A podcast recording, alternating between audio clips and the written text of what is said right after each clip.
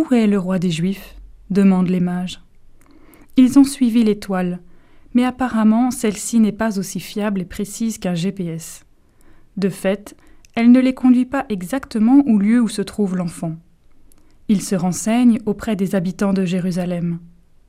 Ceux-ci connaissent l'Écriture et leur répondent Bethléem. Car il est écrit C'est de toi que me naîtra celui qui doit régner sur Israël. Cela peut signifier naîtra de moi ou bien naîtra pour moi.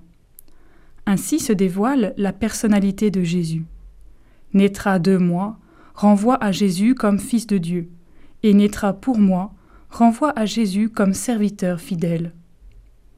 Mais ne pouvait-il pas naître dans une ville plus grande, comme Jérusalem ou Césarée?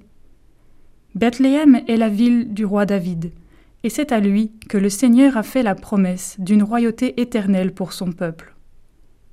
En naissant à Bethléem, Jésus annonce qu'il vient accomplir cette promesse du royaume de Dieu. Mais le règne annoncé par Jésus n'est pas celui d'une puissance politique ou économique. Le royaume de Dieu se déploie, bien au contraire, dans la fragilité et le respect de la liberté humaine.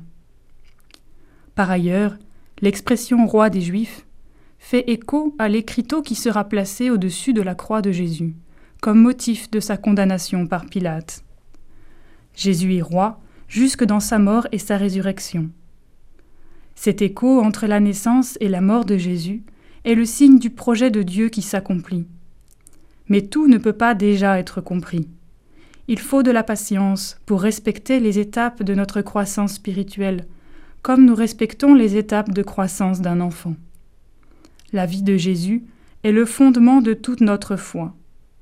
Alors, avec les mages, allons nous renseigner avec précision sur cet enfant.